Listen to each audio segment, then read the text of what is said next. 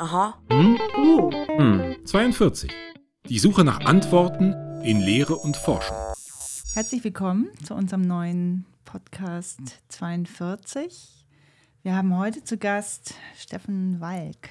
Und ähm, neben mir sitzt, wie immer, mein lieber Kollege Stefan de Blaski. Hallo. Und ich bin Dodo Schielein. Ja, Steffen, herzlich willkommen. Moin. Schön, dass ich hier sein darf. Tag. Ah, das ist schön, dass du da bist, weil ähm, wir haben viele, viele Fragen an dich ähm, und haben schon viel mit dir erlebt in diversen Projekten. Äh, insofern, ähm, ich weiß gar nicht, wo ich anfangen soll. Ähm, Vielleicht fangen wir mit dem Geräusch an. fangen wir mit dem Geräusch an. Okay. Ja, also Steffen hat uns natürlich auch was mitgebracht. Und äh, wir mussten uns jetzt gerade entscheiden. Die Auswahl war nicht einfach. Wir nehmen das, was die meisten Fragezeichen erzeugt. Bitteschön.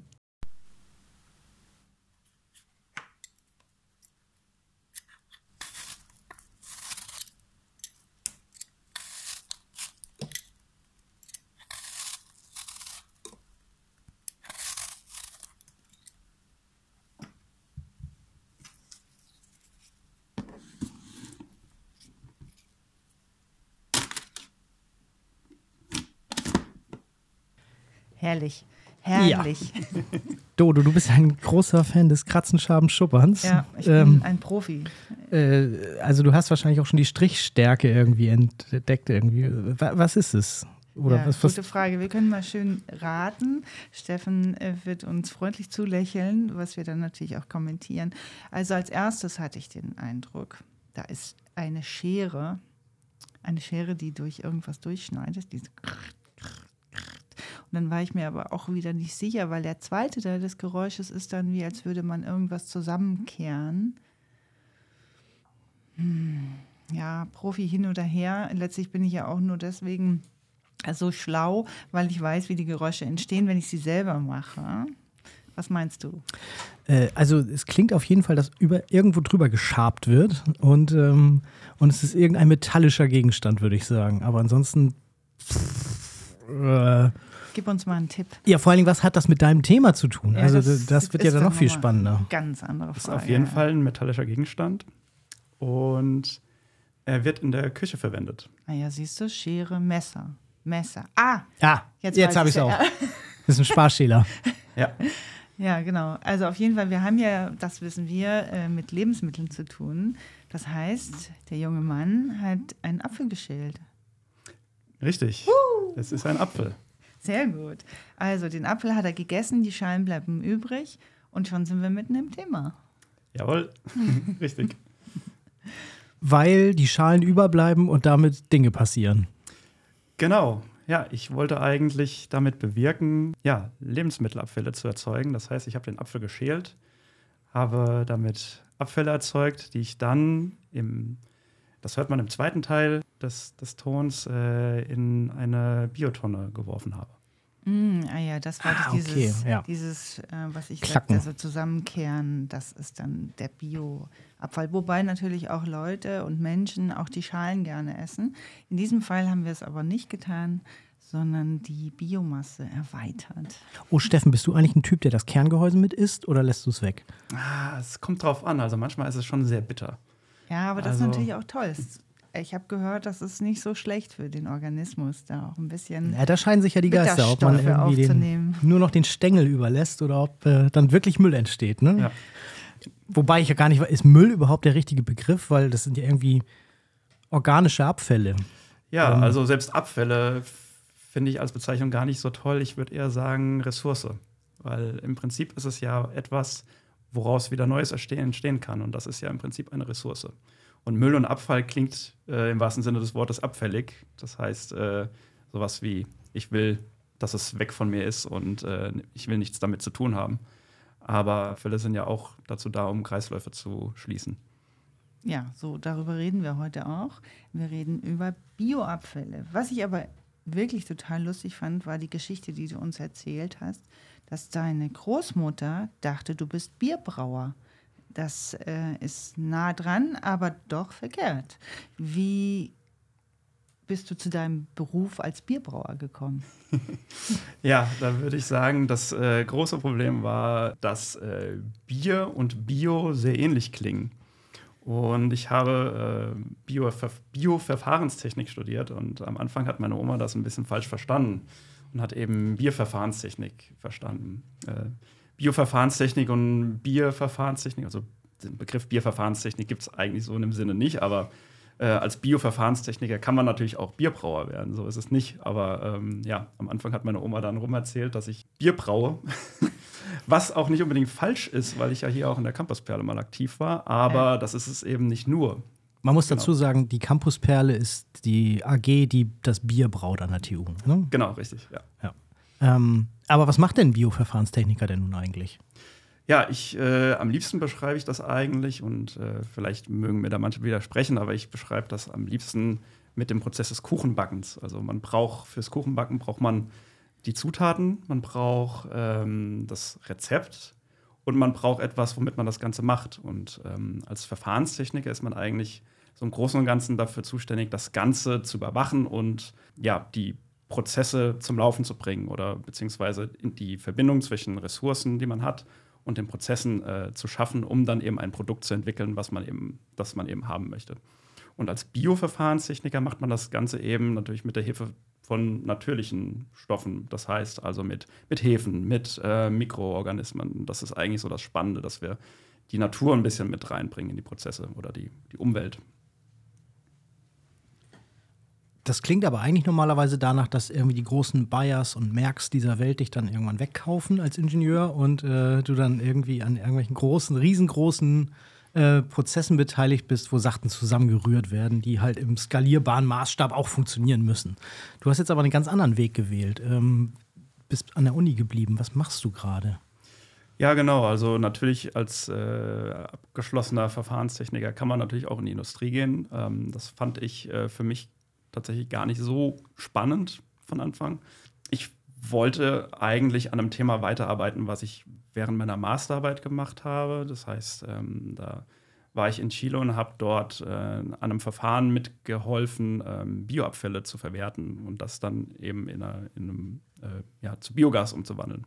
Und dann bekam ich nach der Masterarbeit die Möglichkeit, hier an der Uni zu bleiben. Äh, meine jetzige Chefin hat mir die Möglichkeit gegeben, an einem Projekt mitzuarbeiten, wo es genau auch um das Thema geht, also Bioressourcen zu verwerten, Kreisläufe zu schließen. Und deswegen bin ich hier geblieben. Aber äh, warum hast du das Ganze in Chile gemacht? Also, weil Bioabfälle sind doch quasi überall auf der Welt ungefähr gleich, oder? Ja, ich würde sagen, es gibt natürlich äh, lokal Unterschiede. Also im mediterranen Raum hat man andere Zusammensetzung von Bioabfällen wie hier in, zum Beispiel in Deutschland, wo man eigentlich auch. Oh, ich habe mein Aloe Vera auf dem Kompost geworfen.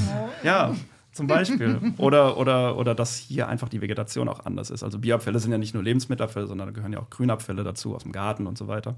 Also da gibt es schon Unterschiede.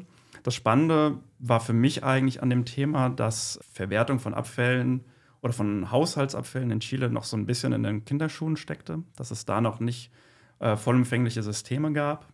Ähm, eine damalige, damalige Kommilitonin von mir, die aus Chile kam, hat dann Kontakt hergestellt und hat mich gefragt, ob ich nicht Lust hätte, irgendwie nach Chile zu einer ehemaligen Professorin von ihr zu gehen. Und ich gesagt, ja, klingt irgendwie cool. Ich wollte sowieso auch noch mal ins Ausland und dann am besten gleich ans andere Ende der Welt. Und ja, so bin ich dann äh, in Chile gelandet. Wie kam das eigentlich, dass du dich äh, für das Ingenieurs- oder für die Ingenieurswissenschaften interessiert hast? Also ähm, das klingt alles äh, so, als wäre das so genau dein Ding. Und äh, ich habe zum Beispiel einen Neffen, der hat lange überlegt, oh, was könnte er machen nach seinem Abitur. Ähm, wir haben gehört, bei dir war das eigentlich relativ klar. Relativ klar in oder sagen wir, es gibt unterschiedliche Ebenen von klar. Also ich, von Kindesan war ich eigentlich irgendwie Technik fasziniert. Ähm, auch schon durch Familiebezug, also die, die Eltern und Großeltern waren teilweise in technischen Berufen tätig, haben dafür dann eben auch das technische Interesse geweckt. Ähm, und aber so dieses Klassische, dass ich nach dem Abitur sofort wusste, ah, das muss es werden, das war eigentlich gar nicht unbedingt so. Also gerade auch jetzt Bioverfahrenstechnik ist schon sehr, sehr oder eigentlich ein Nischenstudiengang und ähm, also im Bachelor waren wir irgendwie am Anfang 40, 50 Leute, im Master waren wir 15 Leute. Also das ist kein Studiengang, wo man wie Pilot oder so jetzt von vornherein weiß, oh, das habe ich irgendwie Bock drauf, sondern so, das, ja. das muss irgendwie, da, da, da, da war ein, ja, ein Entstehungsprozess dahinter, dass, dass ich mich dann dafür entschieden habe. Und das passierte eigentlich hauptsächlich so während meines Zivildienstes, wo ich dann wirklich froh war, diese Zeit zu haben, irgendwie nachzudenken, was ich machen will. Und genau, dann während dieser Zeit ist dann eben der Entschluss gereift, ich möchte irgendwie ein bisschen in den Naturwissenschaften bleiben, möchte aber auch ingenieurstechnisch tätig werden und so kam dann irgendwie Bioverfahrenstechnik zustande. Ja, du hast uns ja auch erzählt, dass du gerne geschrieben hast und äh, dann immer so ein bisschen hin und her geschwankt bist, ah doch, vielleicht Journalismus und ah, da gibt es ja auch den Wissenschaftsjournalismus und dann vielleicht doch ein bisschen Biologie und dein Großvater hat ja auch noch mal ein bisschen mit rein gefunkt, äh, der, wie du gesagt hast, Chemielaborant war und, oder noch mehr sogar, ja. ähm, aber da auch ähm, Leute ja, unterrichtet hat, äh, denen was beigebracht. Genau, mhm. ja. Ja, mein, also mein Großvater, der war, er war Ausbilder in der chemischen Industrie mhm. früher. Ähm, ehemalige Höchst AG, ganz großer Konzern mal gewesen. Und ähm, von klein auf hat er eigentlich immer ein paar Experimente mit mir gemacht. Oder ist dann, als ich geboren wurde, ist er eigentlich auch schon in Rente gegangen und hat dann aber so ein paar Sachen mitgenommen von, von, von dort, die nicht mehr gebraucht wurden, hat dann so kleine Experimente aufgebaut und hat mir dann Sachen gezeigt. Also da, da ist so das, das technische Interesse eigentlich entstanden. Ähm, und genau, was du auch meintest, ich war so ein bisschen am Schwanken. Ich habe gerne geschrieben und äh, wollte eigentlich so ein bisschen in die Journalistenlaufbahn gehen, wollte aber auch irgendwie so diese ja, Verbindung haben zu, zu Naturwissenschaften. Und ähm, es gab auch Studiengänge, die in die Richtung gingen. Es war nur einfach fast unmöglich, da reinzukommen. Und dann dachte ich mir, ja, mit auch, auch mit Bioverfahrenstechnik kann ich ja immer noch schreiben. Das, davon, da hält mich ja keiner von ab. Und äh, so diese Verknüpfung zu schaffen, ähm, technisch gut ausgebildet zu sein ähm, und dann aber auch noch weiterhin die Möglichkeit zu haben, ähm, im Bereich Journalismus tätig zu sein, so ein bisschen. Ähm, das hat mir dann jetzt, oder wo ich jetzt stehe, habe ich gemerkt, so eigentlich genauso wie ich es jetzt gemacht habe, reicht mir das eigentlich auch im Bereich Journalismus, weil ich ab und zu mal irgendwelche Newsletter schreiben kann oder, oder ähm, auch schon mit dem Abendblatt zusammen irgendwie einen Artikel geschrieben habe und ja, cool. Das ist eigentlich so das, was mir Spaß macht und ähm, wahrscheinlich auch viel mehr Spaß machen würde als vielleicht jetzt der reine Journalismus. Ja, ist, glaube ich, ein anderer Blick. Ja. So als Ingenieur ähm, bist du natürlich mittendrin. So, das ist äh, wirklich total spannend und was, was uns oder mir auch aufgefallen ist im Laufe des Projektes, über das wir gleich auch später nochmal sprechen, ähm, ist, dass du eben auch diese, diesen Wunsch hast oder diese äh, Intention, die Dinge auch wirklich so klar wie möglich zu erklären. Auch Menschen zu erklären, die überhaupt keine Ahnung haben von den ingenieurswissenschaftlichen ähm, Details, die man da so braucht vielleicht. Aber letztlich sind die Themen, die du, die dich beschäftigen, ja sehr lebensnah. Das heißt, man hat die, wie du, wir sind ja in den, in den Müll sozusagen eingestiegen durch das Geräusch, also durch diesen Apfel ähm, da eben dann auch nachvollziehen kann, ah ja, okay, also was passiert eigentlich da mit der Schale, wenn wir die in den Biomüll packen.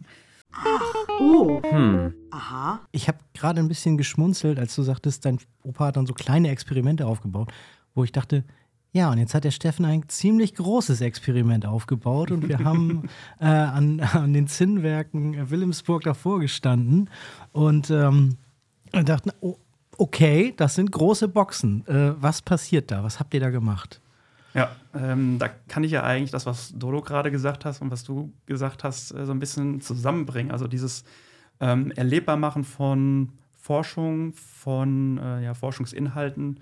Ähm, aus, aus dem ganzen Antrieb ist eigentlich dieses Projekt in den Wilhelmsburger Zinnwerken entstanden, ähm, ja, Wissenschaft ähm, anfassbar zu machen und jetzt bezogen auf das, was ich forsche, äh, Verwertung von Lebensmittelabfällen, ähm, ja, ein Anschauungsobjekt zu schaffen in der Öffentlichkeit, ähm, wo man den Menschen zeigen kann, äh, was kann eigentlich Tolles passieren. Wir können Energie produzieren, wir können Dünger erzeugen ähm, und das eben so, so nah an der Bevölkerung wie möglich. Ähm, Und im Prinzip haben wir da eine, eine kleine Biogasanlage aufgestellt, ähm, die wir mit verschiedenen ähm, Gruppierungen äh, zusammen entworfen haben. Also es waren auch Architekten dabei, es waren Kommunikationsdesigner mit dabei. Und äh, der Prozess ist noch nicht abgeschlossen, das geht eigentlich immer weiter. Aber äh, was wir jetzt da stehen haben, ist im Prinzip ein wunderschönes Anschauungsobjekt für ja, den Kreislauf von Lebensmitteln zu Abfällen, vielleicht wieder hin zu Lebensmitteln. Wie kann ich mir das vorstellen? Also eine Biogasanlage kenne ich als so ein riesengroßes Rund mit so einem Zirkuszelt obendrauf. Das Ding darf auf gar keinen Fall betreten werden von normalsterblichen Personen. Ähm, die stehen bei uns auf dem Acker überall. Ähm, aber ich habe so ein Ding noch nie von innen gesehen, weil man darf da einfach nicht rein. Ähm, was macht ihr mit eurer Biogasanlage? Ja, also rein kann man bei unserer Biogasanlage leider auch nicht. Aber wenn wir die ausleeren bzw. umfüllen, dann kann man mal reingucken. Also im Prinzip ähm, ist das ein biologischer Prozess, der, der darin abläuft, äh, wo verschiedene Gruppierungen von Mikroorganismen, ähm, nehmen wir jetzt zum Beispiel eine Apfelschale, zersetzen und diese molekularen Bestandteile, die dann übrig bleiben, umwandeln in Biogas, was zum Teil aus Methan und zum anderen Teil aus Kohlendioxid besteht. Genau, das ist im Prinzip das, was abläuft. Das kann man unter Mikroskop sehen. Ähm, das kann man aber so, wenn man jetzt selbst wenn der Kasten aus Glas wäre, würde man das, würde man die Blasen erkennen, die dann oben auf der Oberfläche im Wasser schwimmen, würde man erkennen, aber man würde jetzt nicht genau erkennen, was im Detail passiert. Und kommt dann noch irgendwas dazu? Also das heißt, da ist die Apfelschale und äh, werden dann die Prozesse beschleunigt ähm, oder passiert das von alleine? Also man braucht auf jeden Fall ein Milieu, was, was anaerob ist, das heißt Ausschluss von, von Luft, von Sauerstoff. Das muss man das muss man schaffen. Das heißt, wenn man den Prozess anläuft, muss man äh, den Luftraum muss man spülen. Das heißt, mit, mit, mit Stickstoff spülen zum Beispiel oder mit CO2, dass man quasi den Sauerstoff rausnimmt.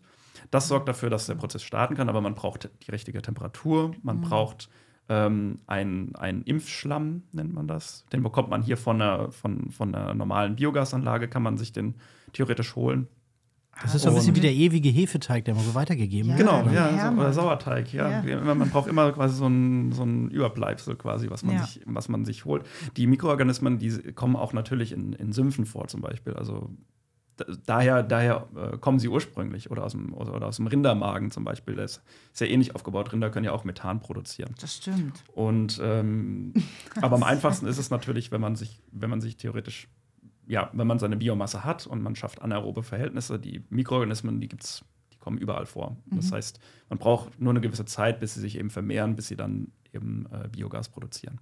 Okay, und dann muss man sie immer nur nähren, also das heißt neuen Abfall dazufügen, um dann äh, dieses Gas sozusagen zu bekommen. Du hast erzählt, als wir bei der, äh, bei der Biogasanlage vor Ort waren, dass wirklich nur Pflanzen Abfall da rein darf. Also wenn man jetzt äh, tierische Abfälle hat, das darf, darf man da nicht reintun.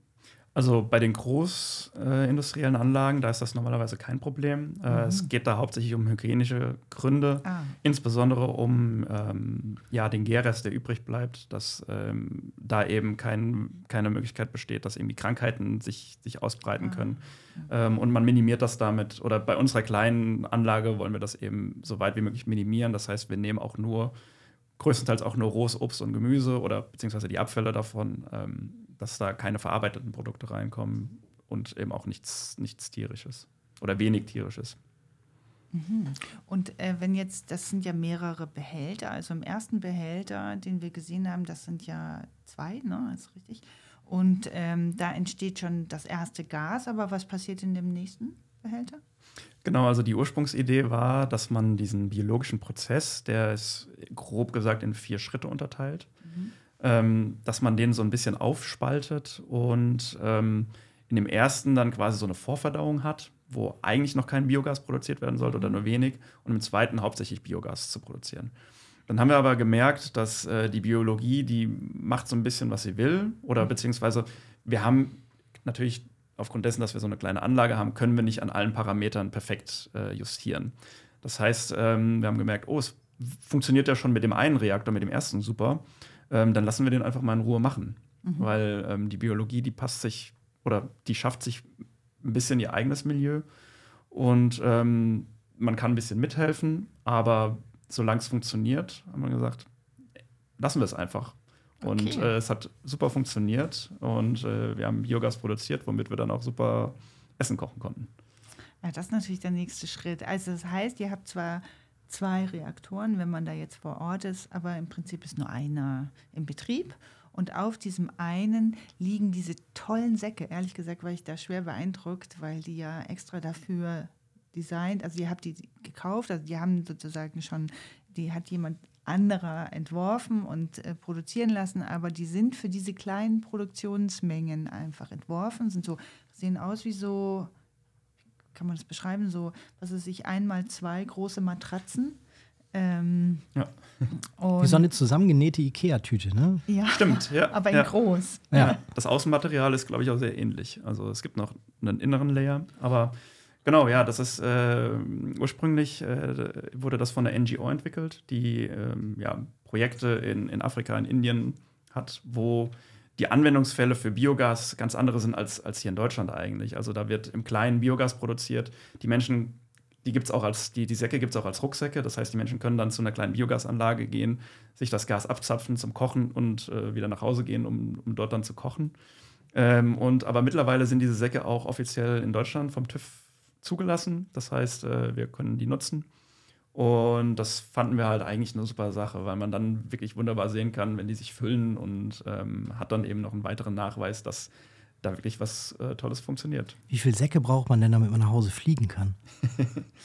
Ja, Biogas schwebt leider nicht, das ist das Problem. Also es ist gar nicht leichter als Luft. Also das ist so. Ist das schwer? Ich meine, wenn man so einen ganzen Sack voll hat, so eine einmal zwei Meter große ähm, Matratze, ist das, nee, das wiegt Also ja man fast könnte, nichts, man könnte oder? gut drauf liegen, Ah ja, okay. Ja. aber fliegen wird Aber schwierig. Gewicht hat das nicht. Ja. Also ja, gut, dann. Okay, fliegen, das dann ist auch wieder so eine noch. Dilettantenfrage. Ja, genau. So, Ich glaube, dafür sind die Säcke einfach auch zu schwer, dass ah, sie ja, dann okay, loslegen ja. würden. Naja, Gas. Müsste man mal mit Helium probieren, ob das ginge.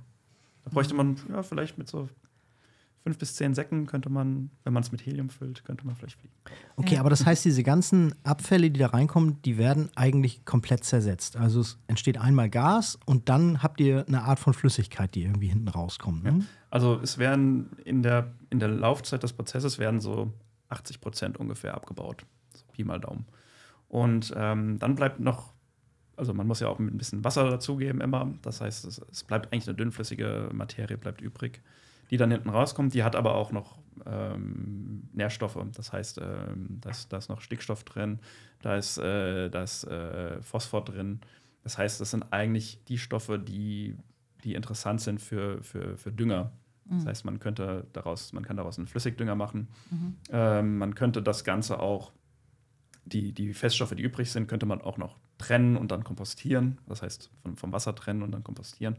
Ähm, genau. Aber das ist im Prinzip dann der Flüssigdünger, der dann übrig bleibt. Also das, was nicht zu Biogas umgewandelt wurde. Ja, und in eurem Kreislauf der perfekte, sozusagen die perfekte Ergänzung letztlich. Ne? Also wenn man aus den Abfällen Gas erzeugt, aus denen man dann die Lebensmittel äh, zu, wieder zubereitet, dann kann man sagen, okay, woher kommen die Lebensmittel? Ja, die bauen wir vorher an, indem wir äh, eben die Ackerfläche mit dem Dünger versehen, der da eben auch aus der Gasanlage, Biogasanlage rauskommt. Ja, Das genau. ist schon perfekt Ja, sozusagen. wir versuchen alles, ver ja, wir versuchen alles zu verwenden, ja. ja. Ja, du hast uns ja letztes Jahr sogar ein bisschen Dünger mitgegeben äh, und ich habe das in meine Tomaten gegossen und äh, wir hatten eine super Tomatensaison, kann ich sagen. Also, ja. Freut mich. Sehr gut. Feedback bei uns ähm, habe ich noch nicht evaluiert. Ey, wir haben halt keine Vergleiche. Also die, die Tomaten waren sehr schön. Ich habe jetzt keine Vergleichsstudie, dass man sagt, zwei Töpfe mit, zwei Töpfe ohne und dann vergleichen wir mal, ob es was gebracht Es hat. wird aber- auf jeden Fall was gebracht haben. Natürlich. Ganz bestimmt. Ja, auf jeden Fall. Ja. Ähm, du hast gesagt, dass das mit dem Gas natürlich so schon benutzbar ist, um damit dann Essen zu kochen. Äh, Essen zu kochen. Ähm, aber es fehlt noch, dass man sozusagen äh, diesen Druck da drauf kriegt. Das heißt, das Gas müsste noch komprimiert werden. Geht das auch bei euch in der Anlage?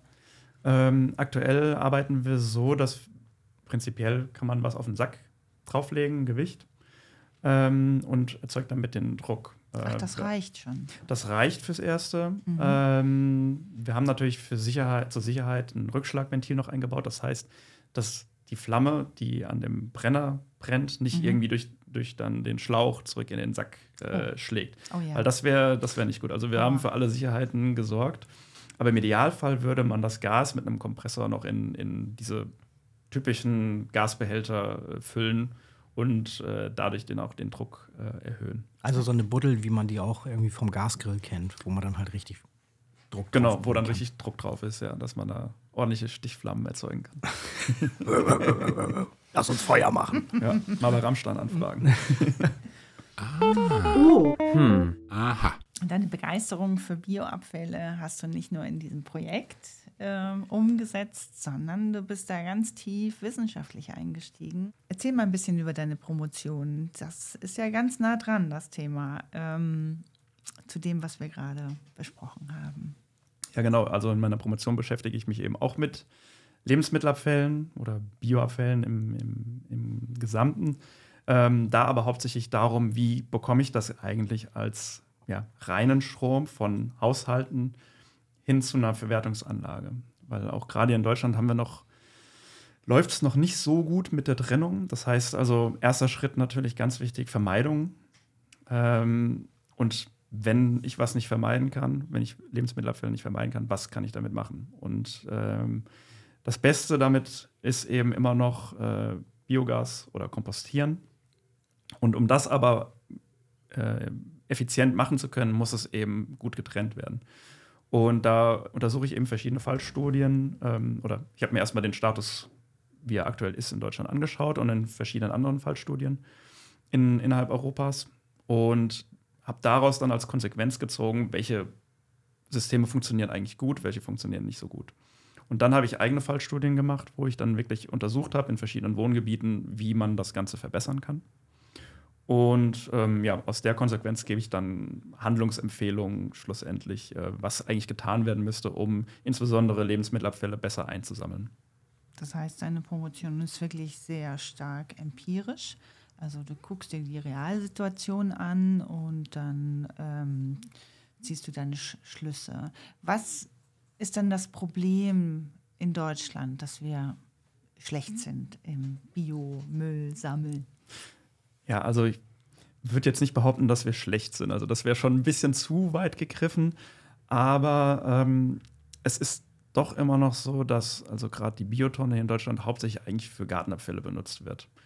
Und im städtischen Raum häufig keine Biotonne aufgestellt wird aus verschiedenen Gründen, sei es Platzmangel oder sei es äh, aufgrund von Verunreinigungen, dass die wieder abgezogen wird, weil die Leute nicht richtig trennen. Also gibt es verschiedene, verschiedene Ansatzpunkte, ähm, warum das so ist und was kann man eigentlich da machen, dass man das System so ein bisschen aufbricht, weil, weil gerade hier in, in, in ja, wird in allen Ländern so sein, aber es wird viel zu wenig geschaut, was kann man eigentlich alternativ tun? Also, wie kann ich mein System anpassen, dass es besser funktioniert? Und es wird häufig eben bei vielen Systemen vorausgesetzt, dass die Systeme, die wir anwenden, irgendwie schon richtig sind.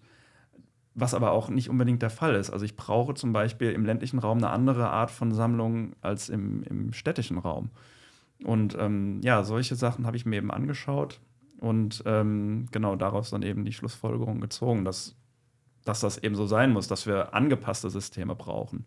Ähm, dass wir nicht sagen können, wir stülpen jetzt irgendwie den Deckmantel eines Systems über ganz Deutschland, sondern müssen eben schauen, bedarfsgerecht angepasst ähm, Abfälle einzusammeln. Und nur so kann es eigentlich auch funktionieren, dass wir auch die Lebensmittelabfälle dann wirklich gut einsammeln und äh, die Biotonne eben nicht zu einem großen Teil zumindest als, als, ähm, als für die Gartenabfälle zu nutzen. Sag mal ein Beispiel. Also wie wäre sozusagen ein System, das angepasst wäre? Ähm, wie wäre das idealerweise? Also ein Beispiel kann ich jetzt zum, mal nennen zum, zu Geschosswohnbauten. Also das Problem da ist, ähm, es sind häufig sehr viele verschiedene Parteien, die haben eine Tonne und werfen ihren Abfall dort rein.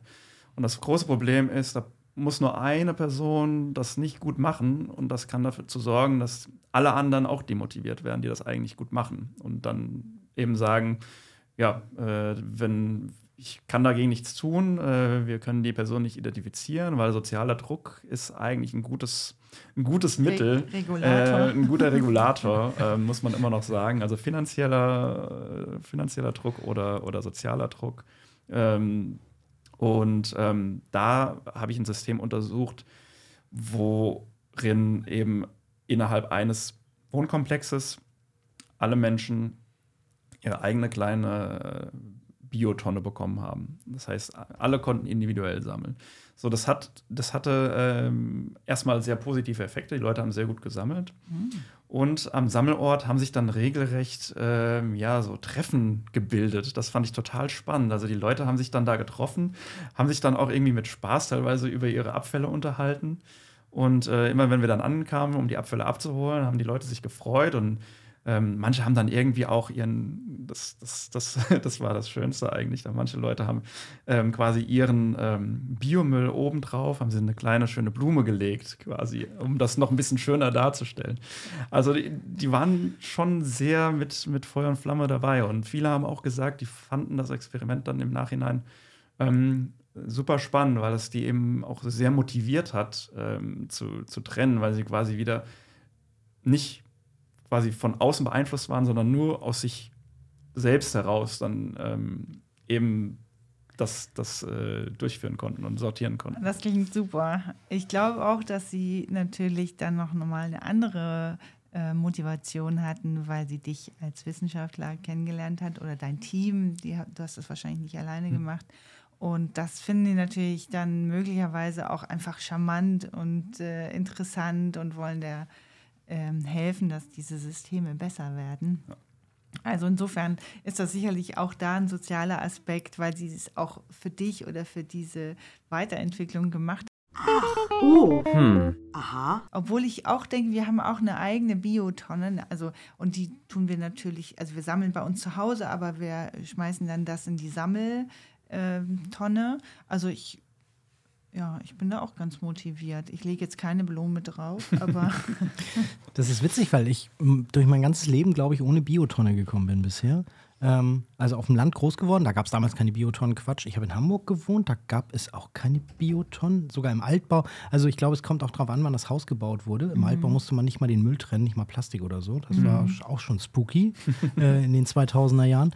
Und jetzt wohne ich wieder draußen auf dem Land und es gibt keine Biotonne. Also du Aber kannst halt, ja, wir haben einen Komposthaufen, ja. genau. Ja. Ähm, und tun da natürlich alles hin. Aber äh, ich wäre zum Beispiel total unbeleckt, jetzt zu wissen, äh, was darf ich denn da jetzt reinwerfen und was nicht. Also ich habe mal gelesen, dass Zitrusfrüchte nicht gerade gut sind für den Abbauprozesse in einem Komposthaufen. Also bei uns kommen keine Zitrusfrüchte drauf. Aber ansonsten wüsste ich gar nicht, was in der Biotonne darf und was nicht. Also was ist mit Teebeuteln, Kaffeefiltern, ähm, Kaffee so, äh, wenn man ihn benutzt hat, oder äh, Milch, Käse, der gammelt, äh, Joghurt. Ich habe keine. Äh, sag's mir. Also vielleicht ja. würde ich, wär, ich wäre wahrscheinlich der Typ, der den sozialen Druck aushalten müsste, weil es einfach nicht besser wusste. Ja. Ähm, es ist tatsächlich eine super interessante Frage. Also denkt man gar nicht unbedingt, aber es ist tatsächlich in Deutschland überhaupt nicht einheitlich, was in die Biotonne darf. Und das hängt einfach auch damit zusammen, wie sind die nachgeschalteten Prozesse? Also wie, wie industriell technisiert sind die Prozesse, die danach folgen. Mhm. Und äh, in vielen Landkreisen ist es tatsächlich noch so, dass die eine relativ einfache Kompostierung durchführen und zum anderen, wie in Hamburg, super technisiert, eine riesige Biogasanlage haben und dann nachgeschaltet noch eine Kompostierung. Und da kann man im Prinzip alles, was Lebensmittelabfälle. Halbes Schwein rein damit. Ja, das kriegen die zum Not auch klein. Also, okay. ähm, also hier in Hamburg darf man, gibt es eigentlich keine Ausnahmen. Ich glaube, es wird einzig damit geworben, kein rohes Fleisch reinzuwerfen. Mhm. Aber prinzipiell kann die Anlage, kommt die Anlage mit allem klar. Und je weniger technisiert die Anlage ist, desto eher wird zum Beispiel dann auch Fleischhaltiges ausgeschlossen, ja. weil eben nicht die Sicherheit gegeben kann, dass das alles hygienisiert, dass man dann später den Kompost ohne weiteres äh, auf, auf den Acker aufbringen kann, zum mhm. Beispiel. Mhm. Genau, aber ja, Teebeutel, solange da nicht irgendwelche Metallteile dran sind und solange die Teebeutel auch aus Zellulosestoff sind, können die mit drauf. Äh, Kaffeefilter sind grundsätzlich eigentlich, wüsste ich kein Beispiel, bei dem es nicht aus, aus äh, Zellstoff besteht. Ähm, genau, kann eigentlich alles so in die Biotonne. Aber wenn du alles schon bei dir zu Hause auf den Komposter schmeißt, dann ist das ja auch gut. Und äh, gekochtes, also Gemüse, was nicht in den Körper. Essensreste, ja, genau, das, was ja. über ist. Genau, kann auch alles mit rein. Knochen, Knochen auch? kann theoretisch auch mit rein, ja. Verstehe, die bringen wir extra raus. ja. Aber Knochen im Prinzip, also die tun dem Prozess jetzt nicht weh, sie tun ihm aber auch nicht unbedingt was Gutes. Ach so. Und ich auch- glaube, das ist auch so in der Kommunikationsfrage, sobald man anfängt mit, du darfst das, aber nicht das, Hm. dann wird's, da fängt es schon an, schwierig zu werden. Mhm. Also im Idealfall sagt man, alles, was irgendwie von Tieren kommt oder von, von, von, von Pflanzen kommt, kann rein. Ähm, weil sobald man Ausnahmen macht, dann geht es eben los. So, also dann muss man zumindest die Instruktion so klar geben, Mhm. dass es super einfach verständlich ist. Und ich habe Mhm. mir ganz viele verschiedene Fälle angeschaut, wo diese Instruktionen eben nicht sehr gut sind. Das Mhm. heißt, man, manche Art, äh, äh, Artefakte fallen dann, kommt, werden nicht beschrieben. Das heißt, ich muss im Zweifelsfall muss ich dann irgendwo anrufen und fragen. Und wer macht das schon? Also Aber das bedeutet, dass es äh, auch wieder so ein Flickenteppich ist wie bei vielen anderen äh, Geschichten, dass er halt, also hier jetzt Land, also Stadt Hamburg, äh, Stadtteil Harburg ist okay, wenn ich jetzt irgendwie drei Straßen weiterziehe, bin ich im Landkreis Harburg, ist schon wieder Niedersachsen. Die haben vielleicht komplett andere Regeln, was ich eigentlich in die Tonne werfen darf. Ja, das kann vorkommen. Also ich weiß jetzt nicht genau, wie es im Landkreis Harburg ist, aber ähm, die haben meines Wissens auch eine andere Anlage, die dort steht. Und genau, kommt drauf an, ob die eben mit allem klarkommt oder nicht. Das weiß ich jetzt im Detail leider nicht. Aber das kann sein, ja. Im Prinzip kann die Grenze, kann quasi die Landkreis- oder Stadtgrenze sein, ähm, dass es dort dann anders gehandhabt wird. Aber du hast dir jetzt ganz viele von diesen Prozessen angeguckt, auch wie diese Anlagen funktionieren. Was passiert denn bei Verunreinigung? Also, die machen irgendwie eine riesengroße Tonne auf irgendwie und da finden die Zeug drin, was da nicht reingehört. Was passiert denn dann damit? Muss das von Hand auseinandersortiert werden oder was? Ja, also der Trend geht tatsächlich da, dahin, dass man dem, dem Abfallerzeugenden die Verantwortung gibt. Und ähm, das passiert seit ein paar Jahren durch Tonnenkontrollen. Das heißt, entweder, wenn der Abfall abgeholt wird, schauen die, schauen die Müllwerke rein. Oder ähm, es gehen Teams rum, die sich die Abfälle vor der Abfuhr schon ab, äh, anschauen und geben dann quasi grüne Karte, gelbe Karte, rote Karte. Und äh, wenn ich eine rote Karte habe, wird der Abfall gar nicht abgeholt. Und dann hat man die Option, man wartet, bis es das nächste Mal abgeholt wird, sortiert nach und stellt es dann wieder hin. Oder man kann beantragen, dass das quasi mit dem Restmüll abgefahren wird für ja, Mehr einen relativ Geld. hohen Geldbetrag, den man dann einmalig zahlen muss. Und genau, weil eben prinzipiell in vielen Gebieten das Problem mit, mit Störstoffen besteht. Also Mhm. Plastik, Verunreinigung, Glas, Metalle, Mhm. ähm, wo, die, wo die Biotonne teilweise aussieht wie eine Restmülltonne. Mhm. Und ähm, dem entgegenzuwirken, wurden eben diese Instrumente geschaffen, dass ähm, ja, da die, die Abfallunternehmen eine, eine Handhabe haben, ähm, dem ein bisschen gegenzuwirken. Die, es, gibt, ja, es gibt die Technologie, das auszusortieren, aber das Plastikteile werden nie komplett rausgefiltert werden können. Und das hast du dann später auf dem Kompost. Ja. Aber die Schwiegermutter wird komplett zersetzt, habe ich jetzt mitgekriegt. Also, wenn wir jetzt True Crime Podcast mäßig abbiegen würden. Ne? Müsste man aber vorher ein bisschen klein schreddern. Wenn das Okay. lang genug Die Anlage liegt, kommt damit klar. Wenn, das, wenn, wenn die lang genug läge, dann Gut, also wir wollen jetzt nicht ins Detail gehen. Ich glaube, es gibt auch noch Probleme, die damit zusammenhängen. Aber ich wollte eigentlich Steffen fragen, ähm, wurde das kommuniziert? Ist das in Hamburg auch so, dass mit diesen drei Karten äh, grün, gelb, rot? Hab ich weiß gar nicht, ob wir da überhaupt eine Information bekommen haben. Ich bin voll gestresst. Ich, wir wohnen ja in einem großen, großen Künstlerhaus, wo es irgendwie 45 ähm, Parteien gibt. Wir haben große Tonnen. Äh, das klappt manchmal auch nicht so richtig mit der Mülltrennung. Wir haben eine Papiertonne, da fällt auch mal komischerweise, ich habe eigentlich nicht verstanden, wie das dazu kam, aber eben auch mal Holz rein, weil sie denken, ah, Papiertonne, Papier Ja. besteht ja aus Holz. Nee, ist nicht so gut. Ähm, genau, und das passiert leider auch in unserer Biotonne. Da kommen dann manchmal Sachen rein, wo ich dann auch denke, nee, tun wir dann mal wieder raus. Aber es gibt auch richtig Kontrollen, das war mir nicht klar. Ja, also diese Kontrollen, die sind nicht unbedingt beständig, die kommen immer mal wieder. Und diese Kontrollen funktionieren eben auch nur am besten, wenn man quasi in einem, in einem Einfamilienhaus wohnt. Sobald es mehrere Parteien sind, kannst du da natürlich eine rote Karte hinhängen, aber da fühlt sich ja niemand für verantwortlich. Das Ja. heißt, meistens ist es dann tatsächlich so, dass diese Tonnen dann von vornherein sofort als Restmüll abgefahren werden. Ah, okay. Also Mm. da stellt sich dann wahrscheinlich keiner hin und ähm, sortiert das nach. Okay, die. Wobei es auch Firmen gibt, die das tatsächlich machen. Also es Ah, gibt ja. Firmen, die dann engagiert werden, die Abfälle nachsortieren. Wow, das kostet. Das muss dann der Der- Erzeuger dann bezahlen. Ja, das geht Ja. über die Nebenkostenabrechnung. Äh, wir sind doch selber die Nebenkosten.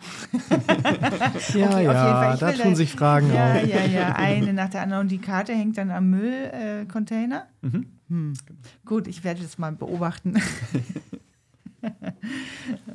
okay, das ist ja wirklich sehr nah am Leben, deine Promotion. Ich freue mich schon. Die ist ja kurz vor Finale, ne? Toi, toi, toi. Ja, ich hoffe nicht mehr allzu lange. Oh. Hm. Aha. Aber du hast über die Motivation der Leute gesprochen. Und ähm, was mich nochmal interessieren würde, ist den Leuten denn eigentlich bewusst, dass äh, was mit ihren Bioabfällen in einer Anlage passiert? Weil du hast jetzt gerade von Mikroorganismen gesprochen, die dann da arbeiten müssen und die sich nicht wohlfühlen, wenn man da irgendwie Zeug reintut, mit denen die sich halt eben nicht wohlfühlen.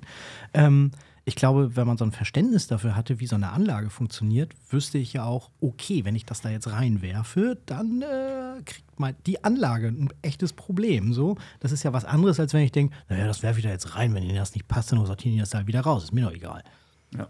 Also, ja, das ist auch wieder ein Problem auf mehreren Ebenen. Also, das eine ist, ist natürlich, dass viele Leute das auch immer noch nicht wissen. Also, wir haben auch Umfragen gemacht und einige Leute waren sich sehr unsicher, was mit den Abfällen passiert. Und das fand ich auch Wäre ich sehr, jetzt sehr, auch, genau. Fand, fand ich auch sehr, sehr erstaunlich, aber muss ich auch sagen, klar, ich bin hier in so einer Bubble.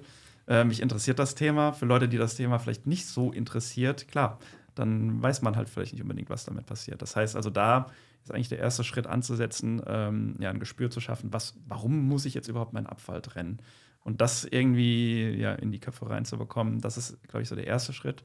Ähm, das zweite Problem ist, dass so Anlagen ja häufig irgendwie weit weg draußen stehen. Das heißt, das, die Menschen haben gar keinen wirklichen Kontakt dazu. Ist auch, klar, es mag auch häufiger mal riechen. Das heißt, ich will das gar nicht unbedingt direkt neben mir haben. Ähm, aber riecht weit weniger schlimm als irgendwie eine, zum Beispiel eine Abfall, äh, eine eine Abwasserbehandlungsanlage, die hat, also hier in Hamburg steht die im Hafen zum Beispiel, also Ja. doch schon relativ zentral. Ja. Ähm, genau, also und das wollen wir auch gerade mit unserem Projekt eigentlich in Wilhelmsburg schaffen, dass dieser Bezug hergestellt, so was passiert eigentlich mit meinen Abfällen ähm, in einem kleinen Maßstab, wo ich wirklich jeden Schritt auch äh, anschauen kann. Ich habe mir schon einige großindustrielle Anlagen, Abfallbehandlungsanlagen angeschaut. Da weiß man manchmal gar nicht so ähm, physisch gelegen, wo, was ist eigentlich jetzt die Verbindung zwischen Schritt 1 und 2 oder was passiert hinter dieser Wand. Ähm, man sieht das teilweise eben nicht. Da gibt es natürlich dann irgendwie aufgezeigte Schemen, wie das dann funktionieren muss, aber man kann das teilweise nicht so richtig verorten. Und ähm, Menschen, die dann noch weniger Bezug haben dazu als ich, ähm, da wird es dann halt, glaube ich, sehr, sehr schwierig. Und deswegen ist es, glaube ich, so wichtig, dass man ja kleine Anschauungsobjekte hat, die das eben äh, zeigen, ähm, wie, wie Abfälle eigentlich verwertet werden können und was wichtig dafür ist, dass das effizient laufen kann. Ja, das ist auf jeden Fall sehr hilfreich und ihr arbeitet da ja auch mit äh, Schulklassen zusammen, insbesondere bei der Müllbeschaffung. Ähm, das heißt, ihr habt da eine Schule in Wilhelmsburg. Erzähl mal, genau, wie läuft das da? Genau, also die, die Stadtteilschule, heißt sie so? Ich glaube, Stadtteilschule Wilhelmsburg, die ist quasi ähm, mit der Mensa dabei, aber SchülerInnen waren auch schon mit dabei, ähm, die quasi mitgeholfen haben, teilweise die Anlage zu füttern und die Abfälle zu bringen. Und ähm, ja, da gibt es einen sehr engagierten Lehrer, mit dem ich ein bisschen gesprochen habe, der da wirklich äh, im, im Punkt Umweltbildung sehr, sehr engagiert ist und ähm, der das auch so ein bisschen mit, mit begleitet hat. Genau. Und ähm, ja, ich glaube, die haben einmal im Jahr irgendwie so eine Projektarbeitszeit. Und in dem Rahmen waren sie dann letztes Jahr schon mit dabei. Und ich hoffe, oder es wäre schön, wenn es dieses Jahr wieder klappen würde. Aber als äh, ja, Abfalllieferanten ist die Schule auf jeden Fall äh, mit on board. Ja, sehr gut. Und haben die dann so eine Einführung gekriegt, welche Abfalltypen sie, ihr braucht jetzt für die Anlage? Und kommen die Schulen dann auch, du nix, ja, ähm, kommen die Schulen dann auch zur Anlage und die können sich das dann, dann live angucken? Ja, genau. Also der, der beim, beim letzten Treffen war ich leider nicht mit dabei, aber es gab dann im Prinzip so eine kleine Einführung dazu. Ähm, was ist eigentlich Biogas? Was, äh, woraus entsteht das? Also eigentlich das, was ich jetzt so ein bisschen erklärt habe.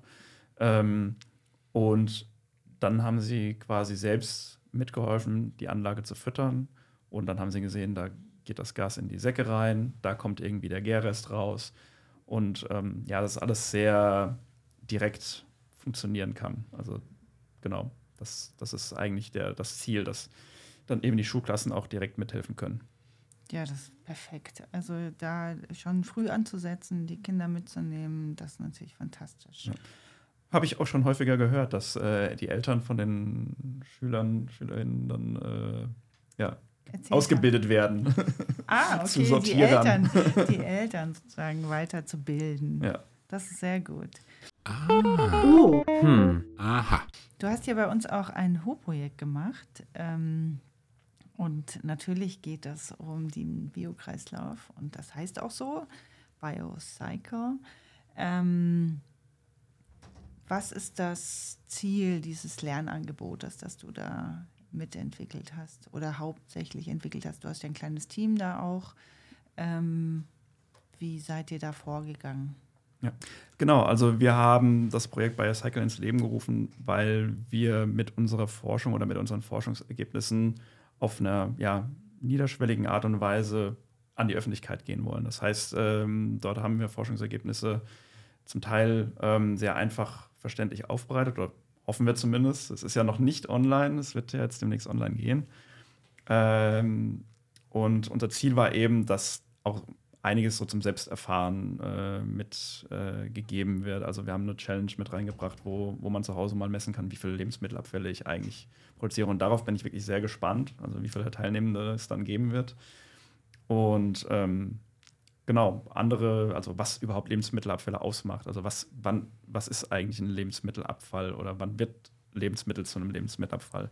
Ähm, was kann damit gemacht werden? Also diese, diese ganzen äh, Prozesse oder Teilprozesse äh, eben beschreiben und eben auch die Anlage in, in Wilhelmsburg als äh, ja, klickbares äh, Bild zum Erleben, wenn man nicht in der Nähe wohnt und man einfach vorbeikommen kann, sondern sich das dann eben auch online anschauen kann.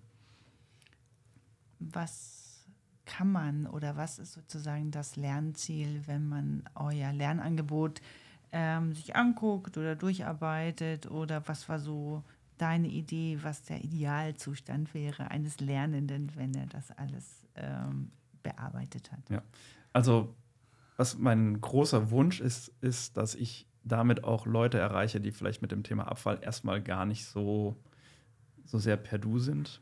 Und äh, weil die Motivierten, die brauche ich nicht mehr motivieren. Und die wissen das vielleicht auch schon ganz gut.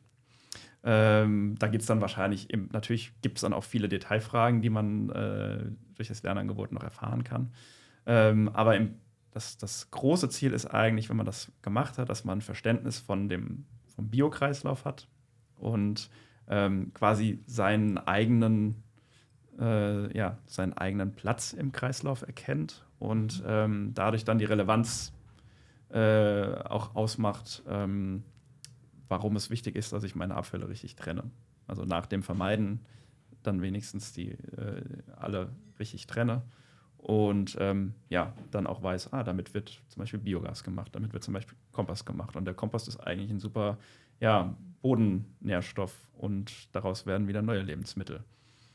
Genau, das ist so das, das große Ziel. Ziel. Ja. ja, schön. Aber es ist nicht so, weil Gas ist ja jetzt wirklich ein riesengroßes Thema, dass ich quasi mir so eine Anlage, wie sie in Wilhelmsburg steht, in den Garten stelle und dann autark werden könnte. Also ich kann damit nicht meinen Gasverbrauch sozusagen dann irgendwie bestreiten. Ich glaube, dass, äh, das wird schwierig. Also ich habe das mal so grob überschlagen.